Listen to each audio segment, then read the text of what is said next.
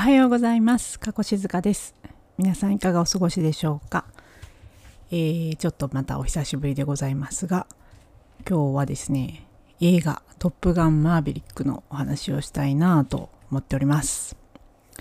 えー皆さんご存知でしょうか、えっと、確か日本では5月27日あ日本日米同日公開で今なので6、5、6、7 2ヶ月弱ですね公開して、えー経っているんですが、えー今ですねアメリカでは興行収入6億ドル突破なのでな700億円とかなんですかね。でなのでパラマウントのの歴代最高興行収入と。で北米の歴代えー収入ランキングでもですね、えー12位とすごいですね。で、えー海外世界公衆すべて合わせると12億846万ドル、えーもうちょっと 計算できないんですが、えー100円だったとしたら1200億円今138円とかなんでもう、えー1000 1500億円ぐらいの売り上げってことですかね。で日本では、えっと、先週 3, 3連休入る前の時点で、えー興行収入84億円。今年の2020年の公開した映画の中では2位で1位が「名探偵コナンハロウィン」の花嫁が91.6億。すごいですねコナン。まあそれに次ぐ第2位ということでですね。と私トム・クルーズがですね高校生の頃から大好きで、えートム・クルーズとブラッド・ピットが好きだったんですけども あのまあ久しぶりの新作ということで楽しみにしてましてとまあちょっとそうですね子供を置いてですね一人でちょっと今日は行ってくるからと。で品川のですね IMAX シアターってでかいあのスクリーンがあるんですけどとそこで先日見てまいりました。でですね、えーまあ、感想をお話ししますとめちゃくちゃ良かったです。1よりいいんじゃないかなと実際あの評価とかを聞くとですねそういうふうに言ってる人も多くてですねあのまあ「トップガン」の1ってすごい若くてかっこいい俳優。でトム・クルーズのまあ出世作であの甘いマスクと何て言うんですかね。あの海軍の、えー飛行機の、えーなんだ。飛行機乗りの、まあ、エリートが集まる学校トップガンでの、まあ、出来事ということで。でプラスちょっとこう恋バナというかですね、まあ、そこの教女性教官とこう恋に落ちるみたいな。かつバイクにも乗りですね。バイクに乗り飛行機に乗り、えーまあ、そしてちょっとした悲劇。ちょっとしたじゃないですね。悲劇もありつつの、まあ、彼の青春。まあ本当トム・クルーズを表すなんというか、まあ、名映画だったわけですけどこれがもう36年前だそうですね。で、えー36年の時を経てまたやるのかと。もうだってもうすぐ還暦でしょみたいな。トム・クルーズ結構いい年だよって思いながら。いやでもこれは見ないわけにはいかないと思っていたんですが。うーんとですね。実際、えートム・クルーズが今度は教官側になってですね、えー登場したわけでございます。で何が、まあ、1よりいいぐらい良かったかというとうんと何て言うんですかね。まああのもちろん1による効果というかですね懐かしさみたいなのはすごいやっぱ大きかったなっていうふうに思いましてオープニングであの同じ音楽が流れるわけですね。なんかあの鐘がゴーンってなるようなやつなんですけど。でそれを見ると「おーおーみたいな「来た来た!」みたいなのがありつつ年を取ってあの36年経ったトム・クルーズがなんかその年なりのなんていうかあの良さがあって。でかつそのトム・クルーズはですねまあかなりこう破天荒な、えー、飛行機乗りだったわけですねその若い頃の36年前の1作目では。でそのトム・クルトム・クルーズ役の、えー、マーベリックですねマーベリックがえっ、ー、となんかこう介護の中で偉くなってるかっていうとそうじゃなくてで実はあの、えー、アイスマンって言ってたまあライバルだった一の時に、えー、バルキルマーが演じていた役ですが彼がすごい出世していて介護の偉い人に、えー、なんだっけな将軍だっけな、まあまあ、あのなってるわけですね。でまあその破天荒なまま大佐のままいろいろ飛行機乗りとしては活躍してんだけどかなりこう組織にこう何て言うかな。準ずるタイプではないのであのずっとそのままやってると。でその最初そのオープニングカラーはですねあのすごい戦闘機かな？に乗ってえっ、ー、とマッハ10のすごい、まあ、人体の限界ギリギリのこうスピードを出したりとかですね、まあ、あの、一人の飛行機乗りとして、まあ、何年、何十年も経ってもまだやってるわけですね。で、ところが、その、まあ、そのバルキリーの演じる元ライバルのアイスマンの、えー、その、なんていうのかな、あの、配慮で、えっと、そのトップガンのえー、まあそのすごい難しいミッションを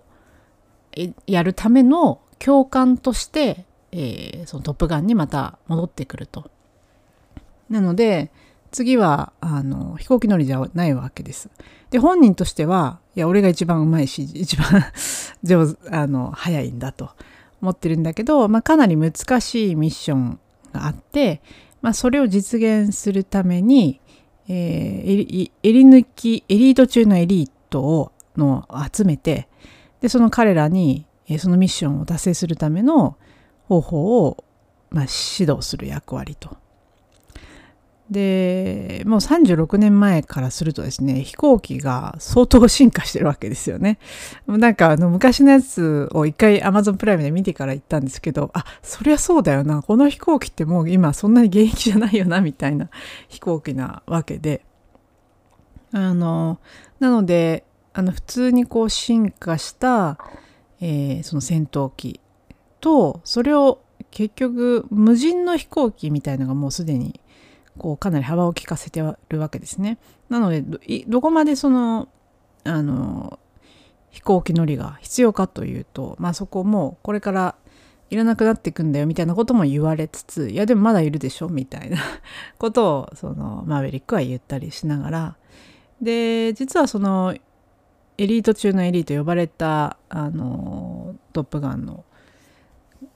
なんだ教え子たちの中にえー、亡き相棒グースの息子が出てくるわけですね。で彼との間でのこう、えー、圧力とかもある中であの、まあ、その不可能なミッションに立ち向かってチャレンジしていく様子とかそのもちろん飛行機乗りたちの何て言うかハラハラドキドキとかもちろんアクション映画としてですねすごいんですね。まあ、あの飛行機自体のなんていうかワクワク感とかハラハラ感っていうのは当然その飛行機のレベルが上がっているのももちろんなんですけどもうなんかレベルが違うんですよね。で実際そのミッション確か1ではミグにあのあってなんかそこであのやっつけたりとかまあまあみたいなまあその空の上での飛行機同士の戦いみたいのがあったと思うんですけどこの2では不可能なミッションってまあかなり難しいミッションっていうのでえっとなんだっけな核施設かなんかを、まあ、なんか作る作りかけているとある国でそれをまあぶっ潰すためにそこにこう爆弾を仕掛けてくるというミッションなんですけどすごい変な場所にあってかつあのなんていうかなその周りにたくさんこうレーダーですぐミサイルを飛ばしてくるやつがですねいっぱいあの設置されてるわけですなのでそのレーダーに引っかからないようにすごい超低空飛行で山あいを入っていってでそこのあのそこに爆弾を落としに行くという、まあ、想定なんですけど、まあ、かなり難易度が高いですね。でかつなんかこう急急上昇とかするとすごいこう G があの圧がかかってあのなんか気を失いそうになるみたいな、まあ、そんな中で、えー、チャレンジすると。そこの何て言うかあのアクションとしての見せ場もすごいですしなんか36年経ったトム・クルーズが演じるマーベリックもいいしそしてその亡きグースのまああの愛するマナム息子ですね。のとのやり取りとかですね。なんかそのそこのなんかすがすがしさとかですね。なんかあの胸打たれる感じとかそのめちゃくちゃ良くてですね。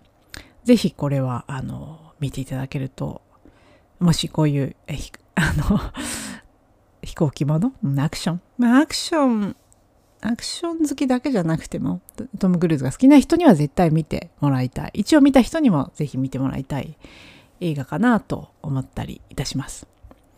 ということでですね、マーベリックすごい良かったですと。うん、なんだったらもう一回見に行きたいなと思ってまして。あちなみに、えっと、4DX っていう